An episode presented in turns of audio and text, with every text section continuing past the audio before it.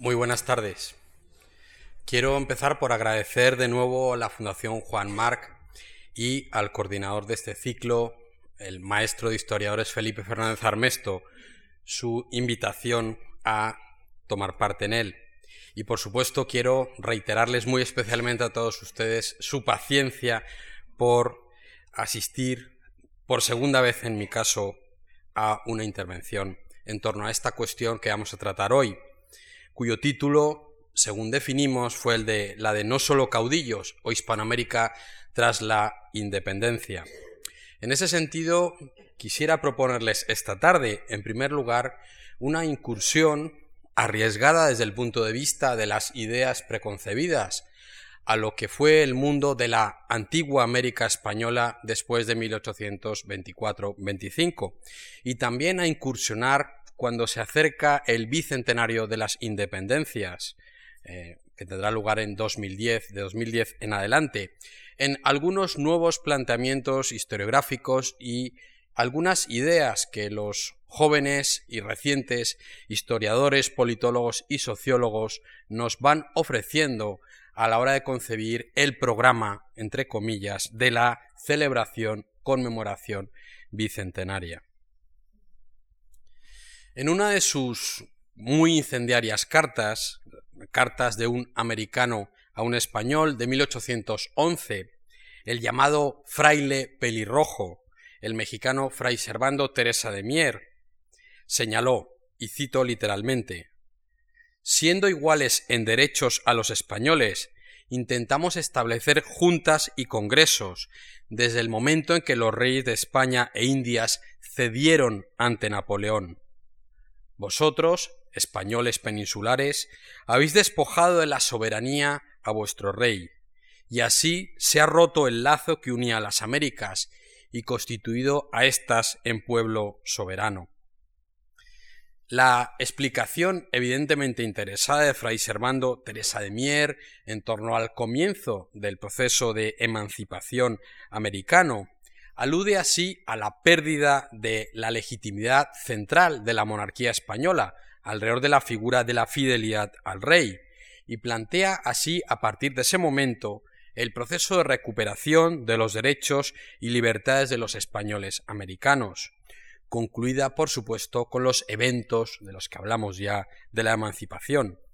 Esta primera imagen del retorno del ejército de Bolívar vencedor en la batalla de Boyacá en 1819 en la Nueva Granada, la actual Colombia, evoca muy bien ese momento final en el que hay que empezar a pensar qué hacer una vez que la independencia se ha obtenido. Pero no sirve solo el truco de mirar esta imagen del ejército de vencedores que atraviesa el campo tras haber ganado una batalla.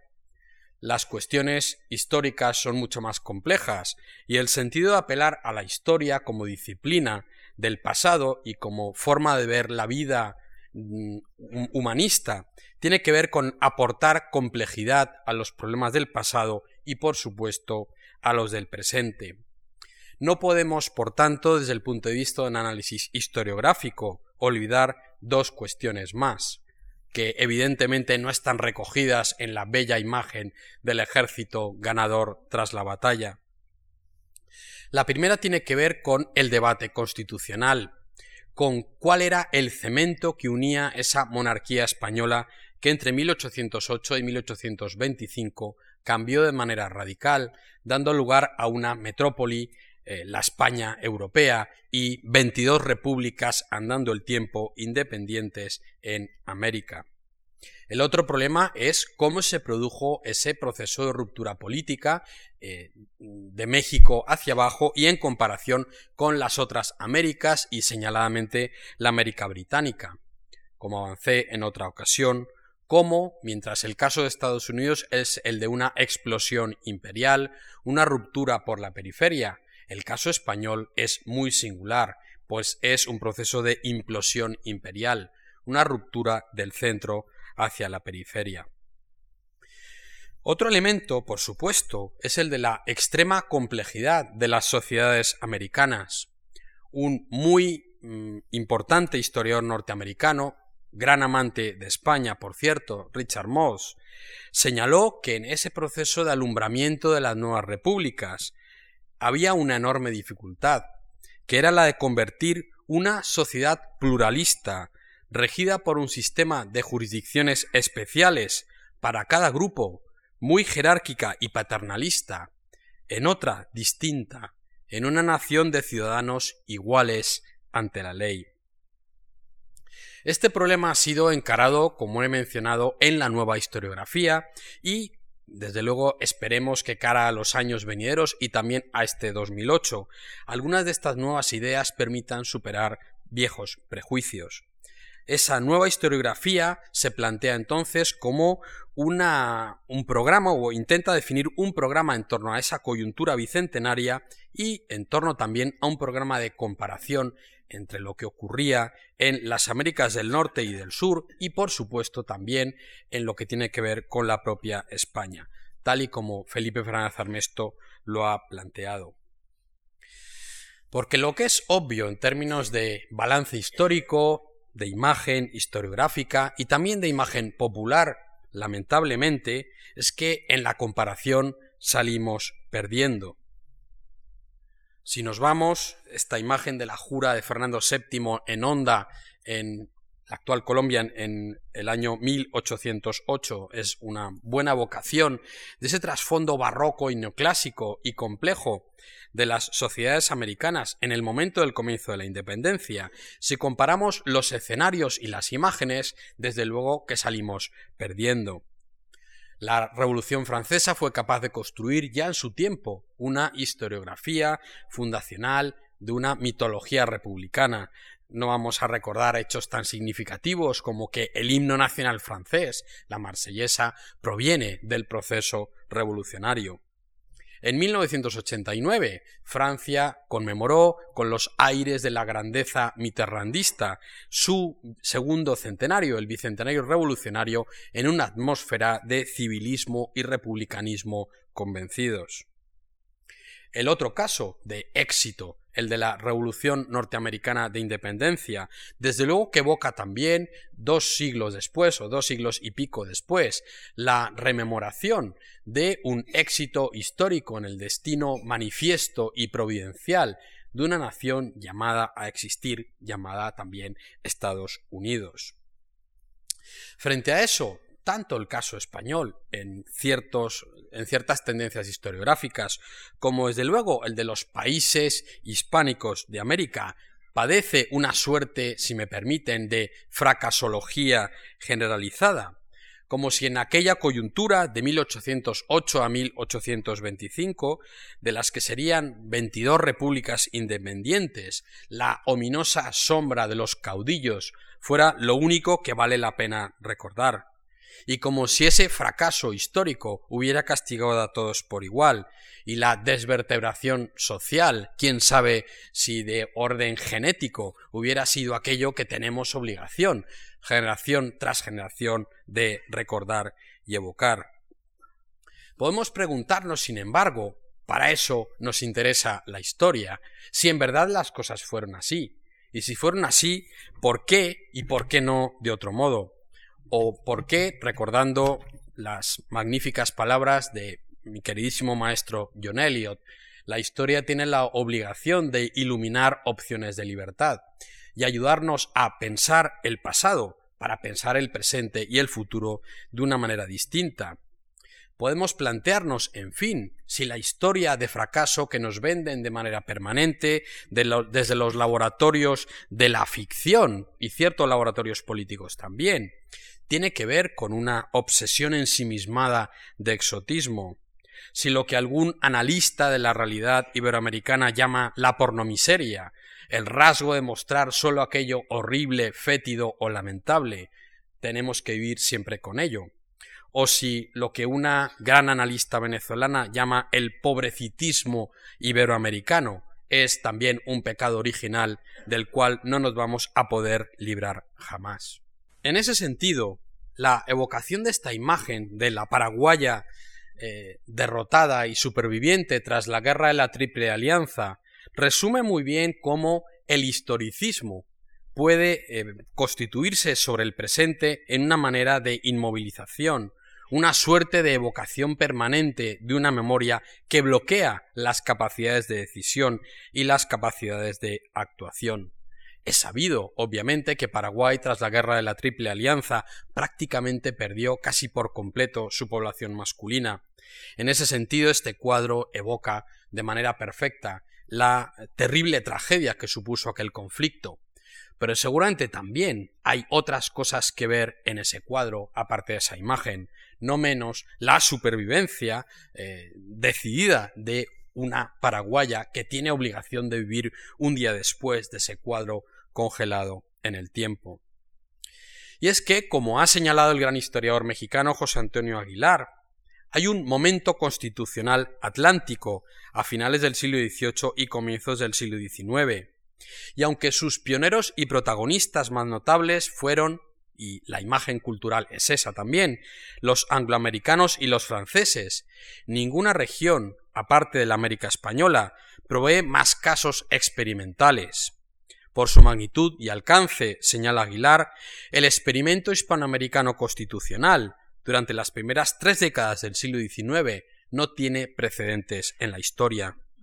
Nunca antes se había intentado establecer el gobierno constitucional en tantos lugares de manera simultánea. Esta imagen de la Plaza Mayor, de la actual Plaza Bolívar de Bogotá, quizá algunos de ustedes la reconozcan, nos evoca desde luego ese momento de nacimiento de una mitología republicana y también de una nación independiente.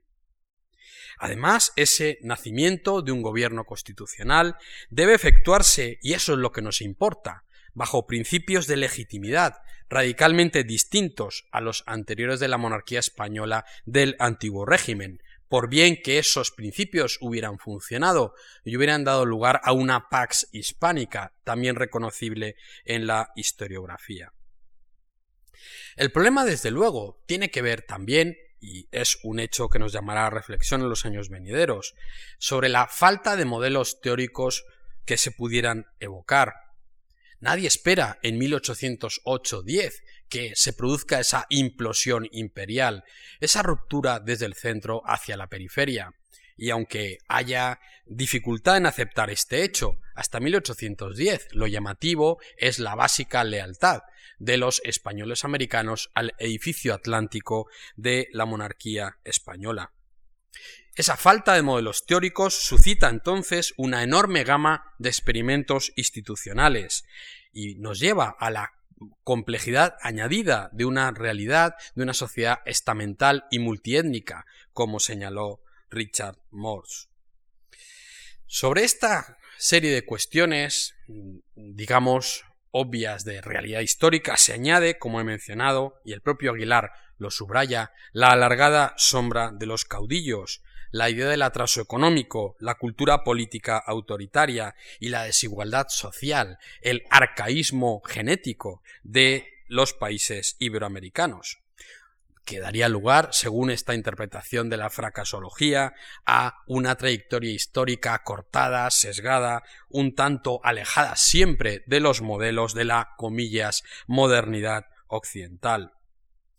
Sin embargo, volvemos a la vieja cuestión de que la historia sirve para hacer complejos los problemas y para buscar explicaciones más, eh, digamos, eh, transparentes. Porque lo cierto y lo obvio es que el 22 de enero de 1809, la Junta Suprema Central y Gubernativa del Reino, establecida en nombre del rey ausente, el rey capturado por Napoleón, Fernando VII, para enfrentar la invasión napoleónica en España, la península, convocó a los americanos a elegir representantes que tuvieron lugar durante el transcurso de los años siguientes. Hubo elecciones en 1810 en la América Española para elegir diputados a Cortes, y hubo elecciones de nuevo alrededor de 1811-12 en torno a la elección de diputados para las Cortes de Cádiz, para la Constitución gaditana.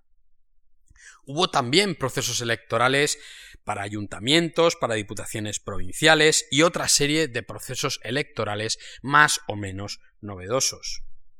Entre 1809 y 1814, hay algunos muy importantes historiadores, François Javier Guerra, por ejemplo, que ha entendido que precisamente la revolución de independencia tiene que ver, ante todo y por encima de todo, con la existencia de esos procesos electorales que suscitaron los problemas de la representación, de las elecciones y del propio sentido de lo que nosotros llamamos democracia hay una idea de contar con el beneplácito de unas formas de soberanía emergentes, debate sobre la representación y sobre la ciudadanía, en un tiempo que el propio Eduardo Posada Carbó ha calificado como de elecciones antes que de democracia, y en cualquier caso quizás también de Estado antes que de nación de tal modo que la historia entera del siglo XIX iberoamericano será la historia de cómo esas elecciones alumbran procesos democráticos, por fin,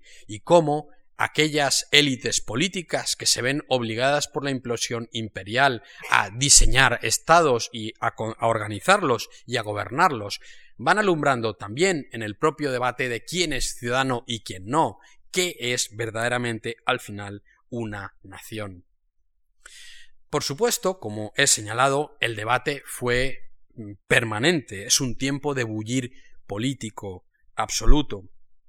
En su memoria son los principios políticos que siguió en la administración del Perú en 1821-22, Bernardo Monteagudo, por poner un ejemplo, se quejaba de quienes habían embriagado a los pueblos con la esperanza de una absoluta democracia. Podría haber sido una autocrítica, porque él había sido inicialmente partidario de ese, vamos a decir, jacobinismo que buscaba una democracia. Él señala haber abrazado antes con fanatismo el sistema democrático. En 1823, tras pasar por el Perú, Bernardo Monteagudo señala, rememora un balance negativo. El furor democrático, señala, ha sido funesto para los pueblos de América. El Perú carecía de condiciones para ser gobernado por principios democráticos. Por eso, uno de los propósitos de su administración fue restringir esas ideas democráticas, lo cual quiere decir determinar de una manera más restringida cuál es el cuerpo de los ciudadanos y quiénes toman parte en las elecciones. Monteagudo no fue en absoluto el único en volverse en contra de la democracia. La tendencia dominante fue la de mantener cierta sospecha frente a ella, sobre todo porque la idea de democracia en este periodo evoca las terribles experiencias de la Revolución Francesa y la era del terror. Esta actitud no era exclusivamente ni española ni iberoamericana. En los Estados Unidos en 1804, el líder federalista George Cabot definía la democracia como el gobierno de los peores. La expresión había caído efectivamente en desuso y solo volvió a ganar adeptos en la era del populista sureño, Andrew Jackson, a partir de la década de 1820 hay muchas eh, definiciones ambivalentes alrededor de lo que es ser demócrata, pero en ciertos círculos señalar a alguien como demócrata es directamente insultarle. Es en la segunda mitad en la segunda década del siglo XIX en Francia, como ha mostrado Pierre Sambalón, cuando la propia idea de la democracia empieza a ser evocada de una manera distinta. Y ya tiene que ver con otra serie de cuestiones, con una ampliación del cuerpo político y de la participación electoral. Aunque hay que decir que la palabra demócrata solo gana esa aureola eh, absolutamente positiva a partir de las revoluciones de 1830 y sobre todo de 1848. Sea como fuere, lo que nosotros llamamos luego, y desde el 48 se puede llamar así, las ideas de democracia, fueron manejadas y estuvieron presentes todo el tiempo durante el siglo XIX hispanoamericano nada menos que el argentino Domingo Faustino Sarmiento evoca la Revolución de Mayo de 1810 en Buenos Aires y señala que por su culpa el dogma de la democracia ha penetrado hasta las capas inferiores de la sociedad. De nuevo, esa idea peyorativa alrededor de la cuestión de lo democrático. Esta imagen de don José Olaya, prócer de la independencia del Perú, evidentemente mestizo, eh, sin duda permite evocar estos debates de las élites sobre cuál es el límite de la ciudadanía de la democracia y cuál es la nación política en entornos o en sociedades que son fundamentalmente multiétnicas, que son un continente de color, como Alejandro de Humboldt definió la América española a comienzos del siglo XIX. Como he señalado anteriormente, existe sin embargo una losa de desprecio en torno a toda esta serie de experimentos democráticos que alumbraron, como he señalado, 22 repúblicas libres e independientes dentro del ciclo de extensión de las libertades modernas democráticas en el mundo atlántico. Hay hechos muy concretos ah, que fundamentan esta idea de desprecio hay que acudir aquí a un personaje, Alexis de Tocqueville, y a su famoso libro Democracia en América, para evocar también ese momento de asimetría en la percepción del desarrollo democrático de América del Norte y América del Sur. Alexis de Tocqueville celebró los logros democráticos del país del norte y los contrastó con los vecinos del sur, según él permanentemente fracasados. Según Tocqueville, las diferencias entre ambas regiones no podían estar en las condiciones físicas. Señala él, ¿en qué parte del globo hay más riquezas que en Sudamérica? Sin embargo, Sudamérica, señala Tocqueville, ha sido incapaz de mantener instituciones democráticas. No hay naciones sobre la superficie de la Tierra más miserables que aquellas de Sudamérica la nación de, la existencia de una democracia casi perfecta en Estados Unidos estuvo también en la mente de algunas figuras importantes de la América española antes de la independencia. Tras visitar Carolina del Sur en 1783, el precursor de la independencia, el venezolano Francisco de Miranda, anotó en su diario de viaje que el gobierno de aquel estado era puramente democrático, como lo son todos los demás de los Estados Unidos. Hay que decir de todas maneras que esta comparación no es completamente justa. El Estados Unidos que visita Tocqueville en 1830-40 es ya el Estados Unidos de la revolución industrial y de la explosión de la emigración europea hacia la frontera que luego llamaremos del oeste. El Estados Unidos que visita recién independizado Miranda en 1783 es en cambio una república patricia de plantadores, de hacendados y comerciantes que en ese sentido podía tener presentes o podía transmitir de una manera mucho más obvia la idea de una igualdad, de una nación en la cual nadie es ni demasiado rico ni demasiado pobre. Esta evocación comparativa y despectiva hacia el sur, por supuesto, ha permanecido hasta nuestros días a mediados del siglo XIX, como Bautista Alberdi, a quien he evocado anteriormente, advierte que la democracia ofrecía en América dos fases muy diversas. En el norte es un ejemplo, en el sur es un desconsuelo. Allá es un argumento en pro, acá es un argumento en contra.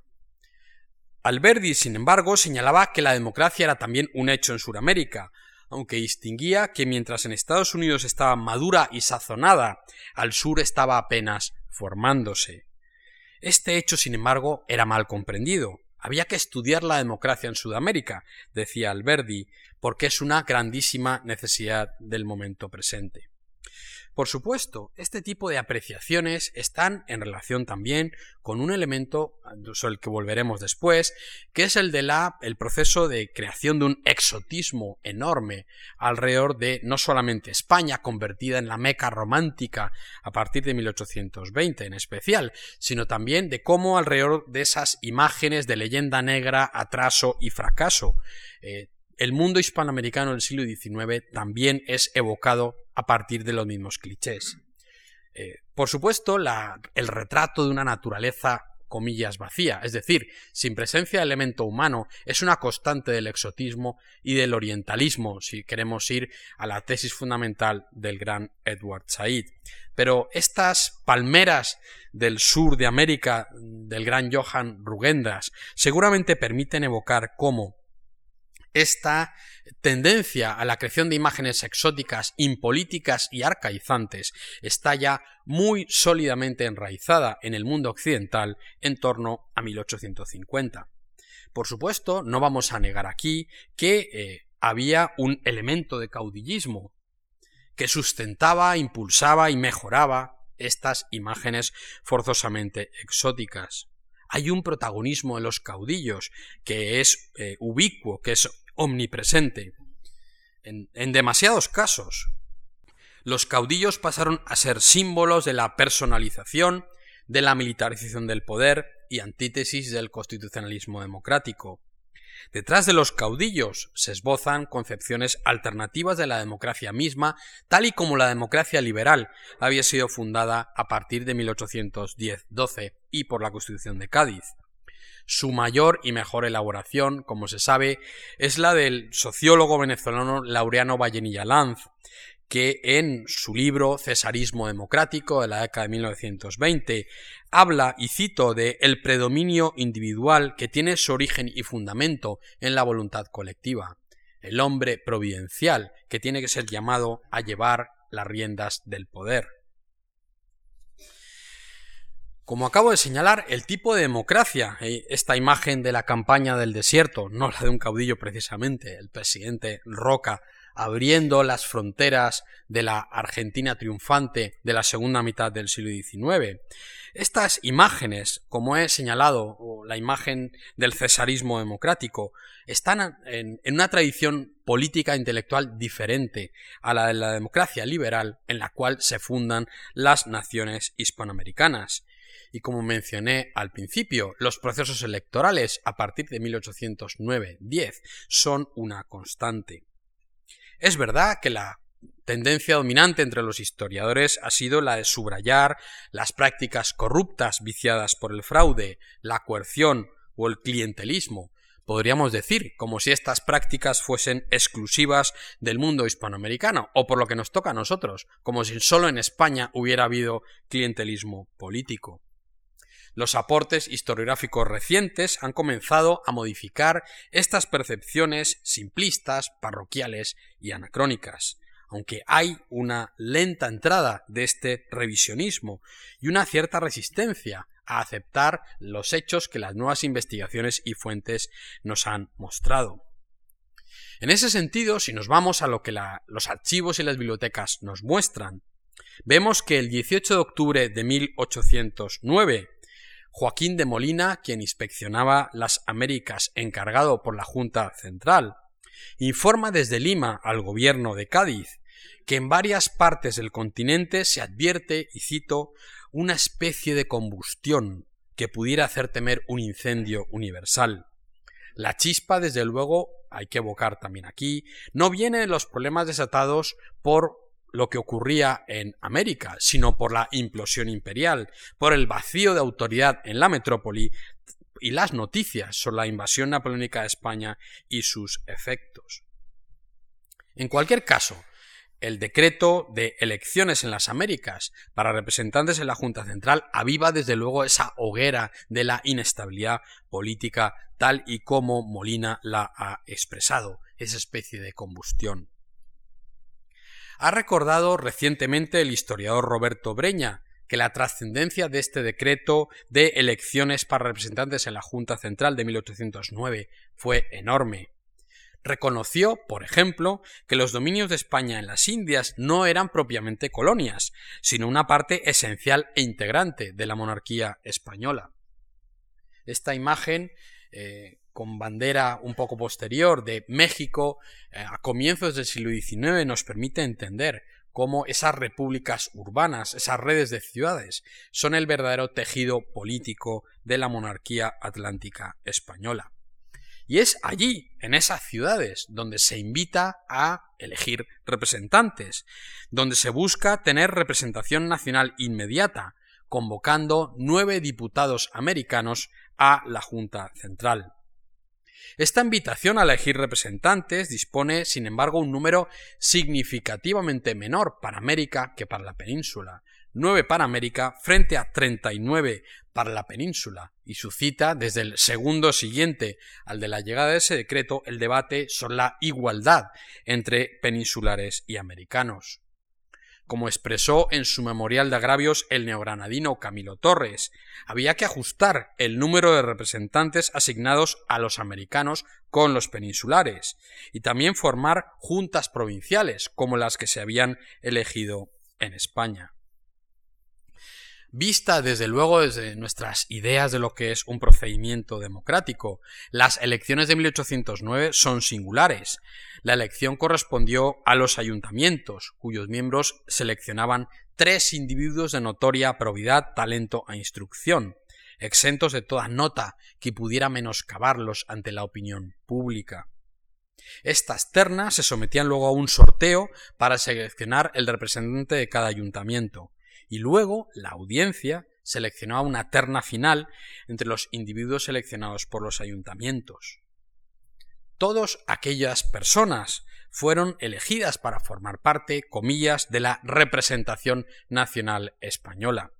Y esto nos coloca desde luego en el sendero de la Constitución de Cádiz, y como la definición de la nación española en la Constitución de Cádiz, en primeros artículos, como la formada por los españoles de ambos hemisferios, es decir, los españoles peninsulares y los, españoles americanos, está en la línea de reflexión política y de filosofía política del proceso comenzado en 1809.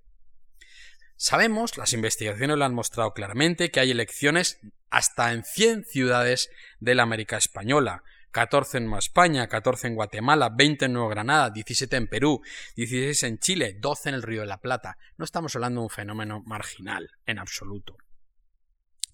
Sabemos, por ejemplo, que en Guatemala, entre abril y marzo de 1810, se realizaron las elecciones, o en Chile en septiembre, aunque allí la reacción contra, digamos, la mala representación de los españoles americanos ya ha deslegitimado el proceso de elección.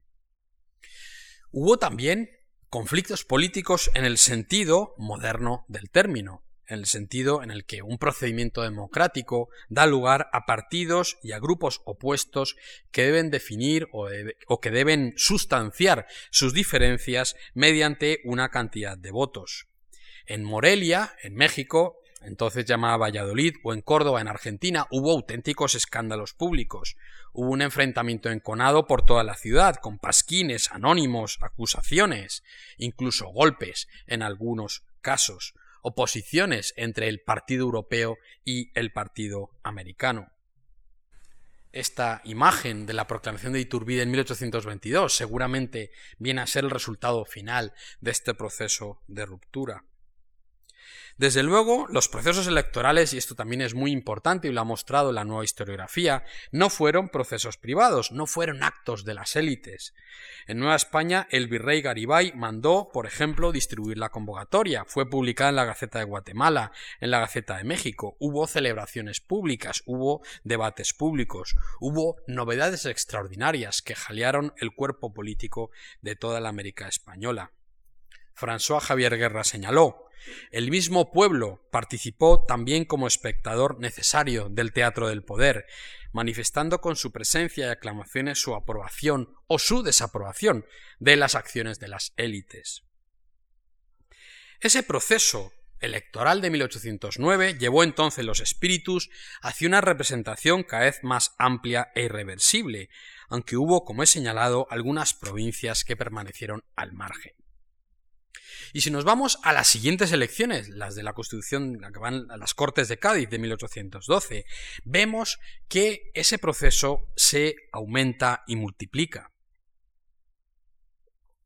Y en este sentido quisiera aquí señalar, en términos comparativos y también para esta evocación dos siglos después de lo que aquello fue, como el elemento multiétnico, presente siempre en la América española, multiplica y gana espacios a la hora de delimitar cómo va a funcionar el sistema político. Y vamos a decir también que da soluciones a cómo una democracia multiétnica, con blancos, mestizos, mulatos, zambos e incluso esclavos, puede funcionar a partir de 1810-12. En Cartagena, por ejemplo, Cartagena de Indias, en diciembre de 1810, se extiende el derecho al voto a los vecinos libres con unas mínimas condiciones. Blancos, indios, mestizos, mulatos, zambos y negros. Todos por igual, todos tienen derecho al voto. Los sistemas electorales, por supuesto, en muchos otros casos no dan esa apertura al elemento étnico, pero hay los casos, de, casos tan abiertos como el de Cartagena se repitieron bastante más de lo que uno podría imaginarse. La proclamación de la Constitución de Cádiz de 1812, la amplia publicidad que recibe, por supuesto, supone, de algún modo, la existencia de esa filiación pública y política de unos procedimientos democráticos que sustentan, a partir de la independencia, de manera muy marcada, la vida republicana. Vamos a abocar apenas aquí como en el verdadero peruano cuando se proclama la Constitución de Cádiz se señala lo siguiente, y cito El 21 de septiembre yo reposaba en un profundo y tranquilo sueño. Pero entonces, en los primeros albores de la mañana, me dice una voz dulce y sonora Levántate, mortal, y contempla la naturaleza rodeada de laureles y victoria, que ha llegado la Constitución política la idea de que la Constitución, la Constitución política en el sentido como nosotros lo entendemos, forma parte de una nueva organización de la comunidad política, de la res pública, está entonces perfectamente definida a partir de 1810-1812 y llama a la existencia civil y política a individuos que antes, cito, no tenían el título de español. Antes ese título solo se da a peninsulares y a blancos, ahora incluye también a indios, a mestizos, a mulatos, a libertos. Siguen excluidos los esclavos y quienes no profesen la religión católica, aunque esa cuestión del origen africano en relación con la ciudadanía había sido objeto de muy intensos debates en las Cortes y en más casos de los que podríamos pensar el ser originario de África, es decir, de origen esclavo, y obtener carta de ciudadanía va a ser cada vez más y más compatible. Solo quedan de esa experiencia democrática en adelante algunos requisitos absolutamente compatibles con todo lo que ocurre en el siglo XIX en el resto del mundo. Ser varón, estar avecindado en cualquier pueblo de los dominios españoles y tener más de 25 años. Aunque por supuesto hay una cantidad de enormes excepciones. En 1812, en la Ciudad de México, por ejemplo, votan indiscriminadamente españoles, indios, mulatos, libertos, esclavos, artesanos, sirvientes domésticos, toda clase de gente, se señala. En Guayaquil, los originarios del África votan, y algunos de ellos son elegidos durante el periodo gaditano. En el sur del Ecuador, en Cuenca y Loja, votan los indios, que constituyen la mayoría de la población son elegidos y participan en el proceso electoral vigilándolo como escrutadores, según se dice en la documentación de la época. Hay autoridades como las guatemaltecas que favorecen la participación de las castas y la inclusión en la vida política de esos grupos. Hay, por supuesto, fenómenos ciertamente, eh, podríamos decir, casi extravagantes como los de mm, ya pasada la independencia, el caso del cantón de Vélez en Santander, en la actual Colombia, en 1853, donde, asómbrense ustedes, las mujeres tuvieron derecho al voto. Durante cinco años, las mujeres del cantón de Vélez en 1853 pudieron votar. Eso dio lugar a un enorme debate, el voto a las mujeres luego se quitó, pero constituyen muy interesante punto en torno a la ampliación de la comunidad política incluso en este caso. Toda esta serie de cuestiones que les he venido comentando, y aquí tenemos una imagen de comienzos del siglo XIX, de ese mundo de continentes de color y esa, ese mundo de la América del siglo XIX que se ha preservado dentro de un, una idea de democracia y de republicanismo ampliado. Todo este mundo que les, eh, les he venido a evocar nos lleva entonces a aquello que les suscitaba como el título de la conferencia, cómo estos elementos étnicos son integrados. Quería llegar a esta imagen, disculpen. Esta es una imagen de Comayagua, una ciudad, la segunda ciudad de Honduras, que conserva todavía en una plaza la columna de la Constitución de Cádiz, de celebración de la Constitución, tal y como fue plantificada en ese, en ese momento. Lo que pueden ustedes ver en la parte central, un medallón arrancado, precisamente está evocando la vigencia de la constitución política de los españoles de ambos hemisferios. Pero volvamos a la cuestión que les eh, acabo de suscitar alrededor de esta imagen y eh, el título de esta conferencia. La cuestión fundamental de cómo ese orden republicano y democrático ¿Fue preservado o no fue preservado? ¿Y de qué manera el caudillismo supuso ese pecado original que tanta historiografía ha ponderado? Y en ese sentido, volvemos a lo que estas investigaciones nos han venido mostrando con reiteración, cómo, a pesar de las prácticas caudillistas y de la potencia del caudillismo en algunos países, los caudillos tuvieron que arreglárselas para ser elegidos en unos casos o no en otros. Evidentemente, el paso por procesos electorales no está verificando la existencia, comillas, de una democracia limpia, pero sí está señalándonos que dentro de la estructura de la comunidad política, el proceso electoral y la idea de elecciones está tan absolutamente asumida que ni siquiera el poder absoluto puede permitirse vivir al margen de ese proceso electoral. Hay entonces una idea de la ley y del formalismo democrático, que, nos atreveríamos a decir, en largo plazo es uno de los procedimientos fundamentales por los cuales el caudillismo va a erosionarse y finalmente va a acabar desapareciendo en el siglo XIX de la historia hispanoamericana. El caso más obvio de este principio, esta cuestión que les acabo de señalar, es obviamente el de la Revolución Mexicana, después de treinta y tantos años en el poder por sí mismo o por personajes interpuestos. Don Porfirio Díaz es derribado en 1910 de su poder omnímodo, bajo el lema sufragio efectivo, no reelección. Es también obvio que, luego de 1830, la extensión de elecciones, del principio de legalidad, da lugar a situaciones tan extraordinarias como la que acabo de señalarles del voto femenino en el cantón de Vélez. Esta imagen de las acuarelas de Marc de una vendedora de maní nos permite quizá imaginar que esta vendedora de maní, en efecto, pudo votar en ese momento en aquel lugar.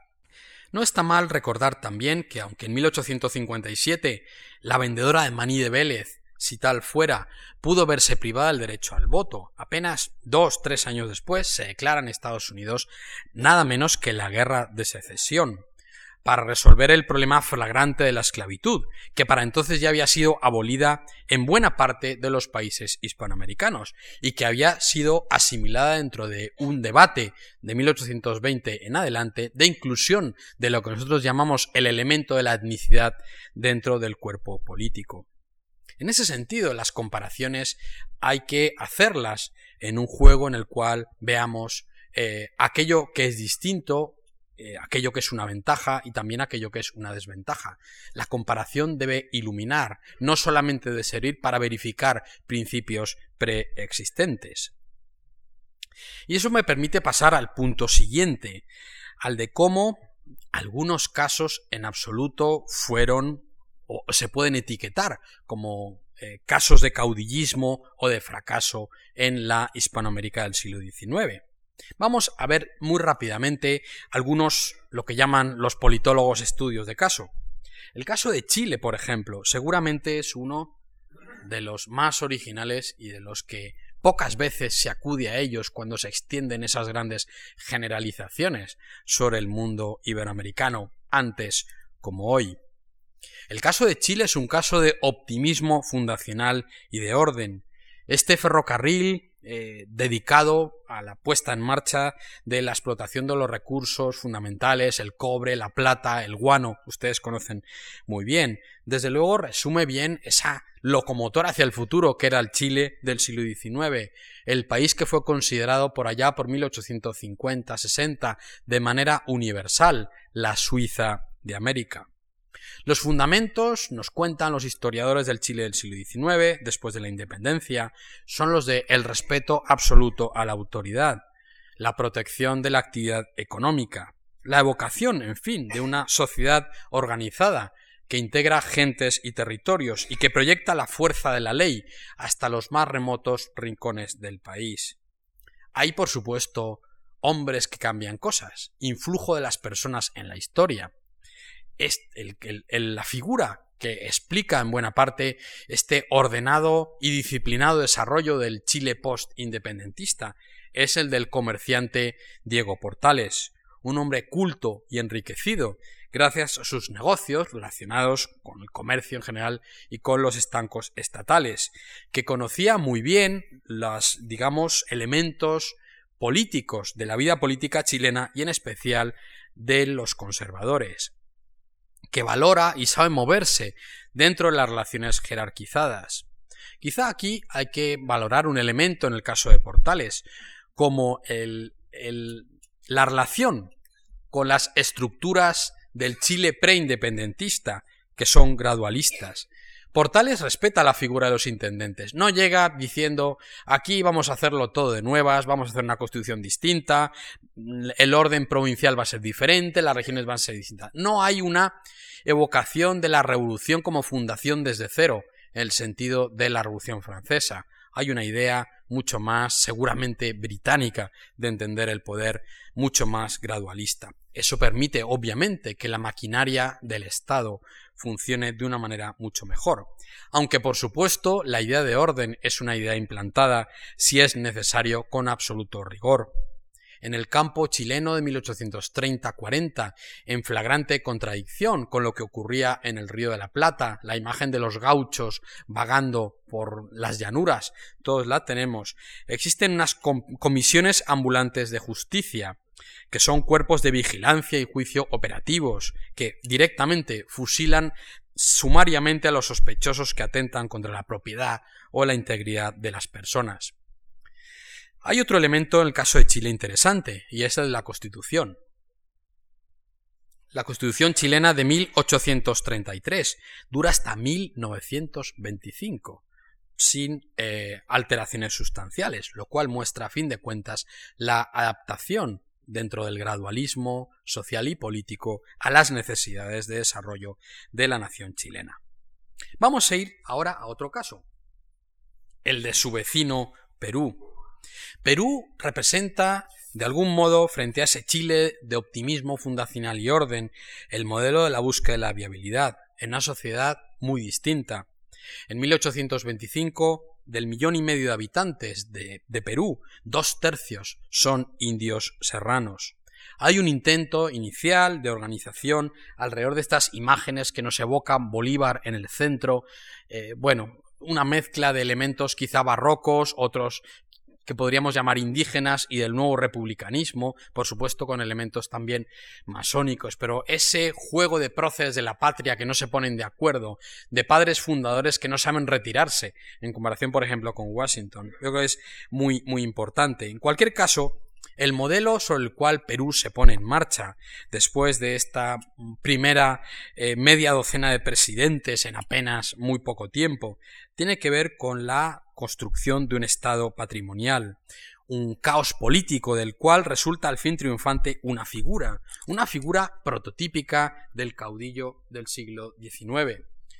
Eh, la imagen superior a la derecha evoca a Castilla, al presidente Castilla.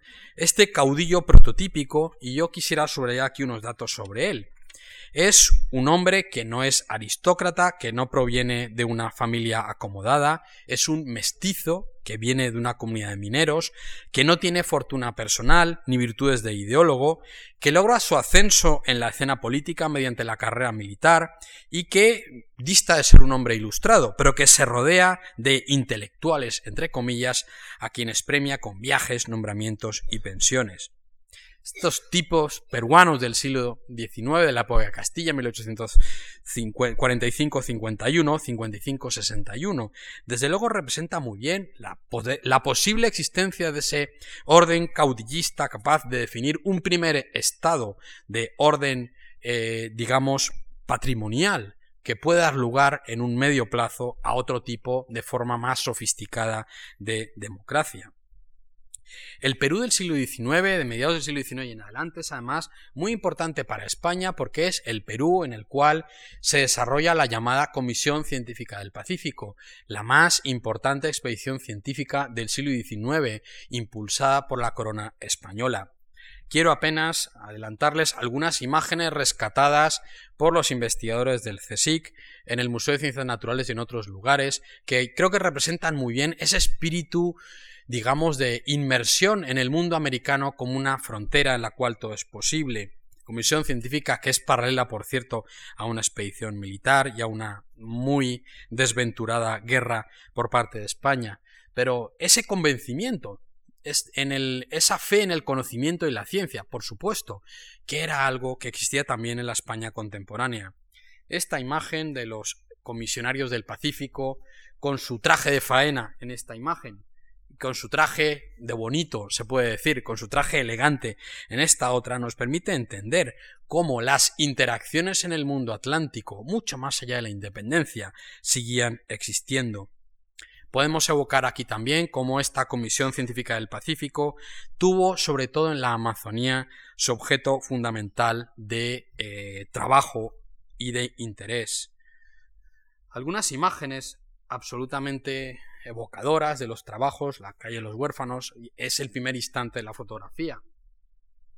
O como he señalado, la apertura de la frontera en esas naciones por fin independientes en búsqueda de una estabilidad política, económica y cultural que directamente están abriendo la naturaleza a las nuevas ideas del hombre capaz de dominarla por completo, forman el ideario de esta comisión. La terrible imagen de una indígena esclava del Amazonas también nos permite orientarnos en ese mundo de iniciativas. Otro caso absolutamente fundamental, desde luego, es el de México. México estrena su independencia en 1821 con dos características muy peculiares. La primera, que ha sido una auténtica metrópoli del imperio español en América. Cuando uno piensa en el México de 1807, que tenía una fábrica de tabaco de 7.000 personas, y que tenía la espléndida trama urbana y riqueza que ustedes han podido evocar, estamos hablando de lo que podríamos llamar en nuestro tiempo, llamamos más bien una ciudad global. El otro elemento es cómo se realiza la independencia de México. La independencia de México se evoca o se manifiesta como un híbrido que nace de circunstancias muy diversas, en muchos intereses y fragmentada en muchas lealtades. Esto nos lleva a un problema muy importante, y es como la fragmentación de las élites, el grado de fragmentación de las élites, conforma un horizonte muy importante para entender cómo los procesos de reconstrucción tras la guerra y de definición de estructuras de Estado de nación son más fáciles o son más difíciles. El plan de Iguala de 1821, desde luego, definía que México pretendía ser una nación católica y unida, en la que españoles y mexicanos serían iguales, las distinciones de castas serían abolidas y los cargos estarían al alcance de todos los ciudadanos. Todos los habitantes de Nueva España, sin distinción alguna de europeos, africanos ni indios, son ciudadanos de esta monarquía con opción a todo empleo según su mérito y virtudes. Por supuesto, hay un enorme debate sobre la forma política en la que ese México que se ha independizado de la España del trienio liberal se debe organizar. Iturbide, el propio Agustín de Iturbide, piensa en algún momento en la posibilidad de traer un príncipe de la familia Borbón española para presidir esa monarquía muy rápidamente trocada en imperio. Iturbide preside a partir de 1821-22 una coalición de monárquicos, moderados y republicanos, que están absolutamente fragmentados en todo aquello que no sea lo único que les une, la idea de la independencia de España. Por eso la oposición de federalistas, liberales y provincialistas que defienden un entorno político completamente distinto supone e impulsa, impone el terrible desorden de las décadas posteriores a 1820 en México. Son los tiempos en los cuales vuelvo a abocar el comienzo de, eh, esta, de estas últimas eh, líneas en torno a México. Tiene que ver con cómo ese México que era el centro del mundo en el relato de Humboldt de 1803 está ya colocándose en la periferia. Esta imagen de un volcán que Egerton es capaz de dibujar de una manera absolutamente asombrosa nos, evoca de nuevo el modelo de un romanticismo en el que aparece la naturaleza pero no aparecen las personas. Se pierde entonces, dentro de la condición de lo exótico, eh, esa posibilidad de evocar un mundo civil y ordenado, y la inflación de imágenes de la naturaleza evoca un arcaísmo original, Por cierto, no muy distinto de lo que estaba ocurriendo en el modelo de descripción de la España de 1820, 30 y 40. Es el tiempo de los naturalistas, de los acuarelistas, de los viajeros que llevan siempre ese programa de descripción de cuadernos y diarios de viaje, siempre con la idea de ofrecer a sus públicos consumidores una idea de ese mundo lleno de sensaciones, pasiones y, de nuevo, arcaísmos políticos. Esta imagen muy interesante que da mucho que pensar de los esclavos del naturalista, desde luego permite evocar como ese escenario, vamos a decirlo, de modernidad fabril y de tensión eh, de, México a comienzos del siglo XIX se ha convertido en algo completamente diferente. De todos modos, en el horizonte de 1850-60, una vez el liberalismo mexicano se ha sentado primero en el modelo gaditano y luego ya en un modelo atlántico homologable, fundamentalmente alrededor de ideas del liberalismo británico, se construye un México completamente distinto. Es el México que he mencionado antes del porfiriato, del avance económico. Todos tenemos la revolución mexicana como la imagen final de esta época de enorme crecimiento y también de estabilidad. Esta, por supuesto, imagen del ferrocarril cruzando ese paisaje que antes tenía solo palmeras o los esclavos del naturalista, habla de una autoconfianza de ese México de 1880 o 1890. Es también el mundo en el que eh, a comienzos del siglo XIX se ha abocado ese estigma de la, eh, del carácter exótico y la imposibilidad de la modernidad y la democracia tal y como han sido entendidas. Y por supuesto son las imágenes que desde el siglo XIX vamos a heredar y hemos heredado en buena parte y que quisiera esta tarde poner un poco en cuestión a la hora de plantearnos cómo mirar el horizonte de Hispanoamérica tras la independencia. Por eso quiero apuntarles algunas conclusiones que son simplemente también algunas preguntas que me hago en voz alta. La primera tiene que ver con cómo hacia 1860 los horizontes de la viabilidad, de la regeneración y de la estabilidad son generales. Nos tenemos que ir entonces a ese mundo de el, México del porfiriato, los científicos positivistas y el avance hacia el progreso como el el que define la atmósfera de la Hispanoamérica, por ejemplo, desde luego del porfiriato, pero en muchos sentidos de la mayoría de las repúblicas hispanoamericanas. En ese sentido, quiero apuntar también que hay un muy discutible excepcionalismo. Cuando hacemos comparaciones tenemos que hacer comparaciones justas. No podemos comparar manzanas con postes de la luz si estamos pensando en lo que ocurre en América del Norte y en América del Sur, tenemos que estar continuamente evocando en ese sentido procesos muy complejos y no ir al fácil expediente del excepcionalismo. Otra cuestión muy definida también por la historiografía más eh, avanzada y seria tiene que ver con cómo, a pesar de todas las dificultades, el siglo XIX es un siglo de crecimiento económico y material en los países hispanoamericanos, en, los cuales un, siglo en el cual también problemas muy importantes de iglesia, relacionados con la iglesia, las formas del territorio o las formas de Estado se van resolviendo de una manera más que razonable. Es posible, sin embargo, que esa América nacida como extremo occidente en el siglo XVI conserve a finales del siglo, en torno al horizonte de 1900, esa idea de utopía en la que todo es posible, todo puede ocurrir, como aquella más fundamental eh, dentro de la existencia de las ideas de democracia y de cómo se puede organizar una comunidad política. Y en ese sentido querría terminar, querría terminar con una imagen con un par de minutos de una película. La película es Fitzcarraldo, la gran película de Werner Herzog de 1982.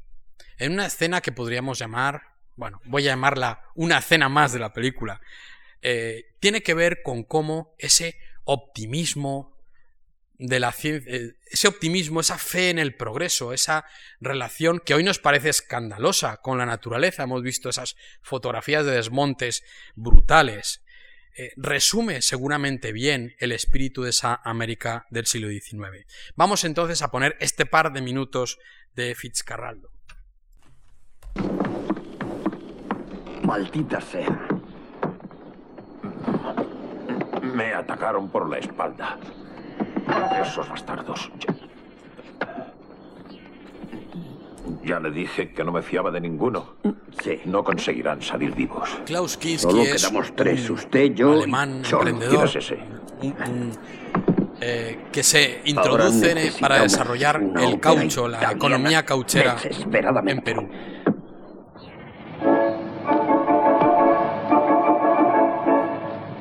della figlia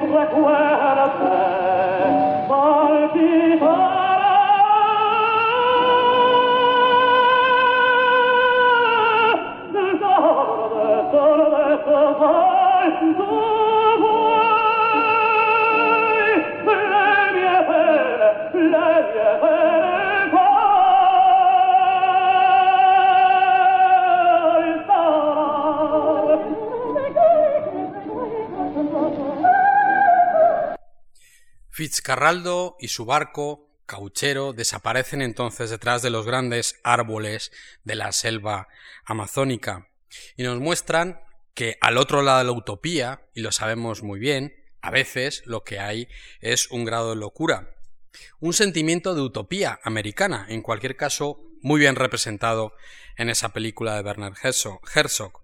Un sentimiento de utopía que, para finalizar, quisiera señalar tiene que ver también con la relación con España durante el siglo XIX, en la cual se produce un lento restablecimiento de relaciones diplomáticas, aunque por supuesto los vínculos culturales nunca desaparecieron, pues como señaló el gran historiador Guillermo Céspedes del Castillo, hemos estado siempre más cerca como pueblos que como estados. Y no está mal, en ese sentido, para finalizar, recordar también que entre 1880 y 1920 cruzaron el Atlántico para hacer las Américas unos dos millones de españoles, que se fueron allí a vivir su propia utopía, como Fitzcarraldo, en busca de un futuro mejor. Fueron ellos y sus hijos y los hijos de sus hijos quienes al fin, al fin, sellaron los horizontes de la ruptura política entre España y las Américas que se habían abierto en 1810. Muchísimas gracias.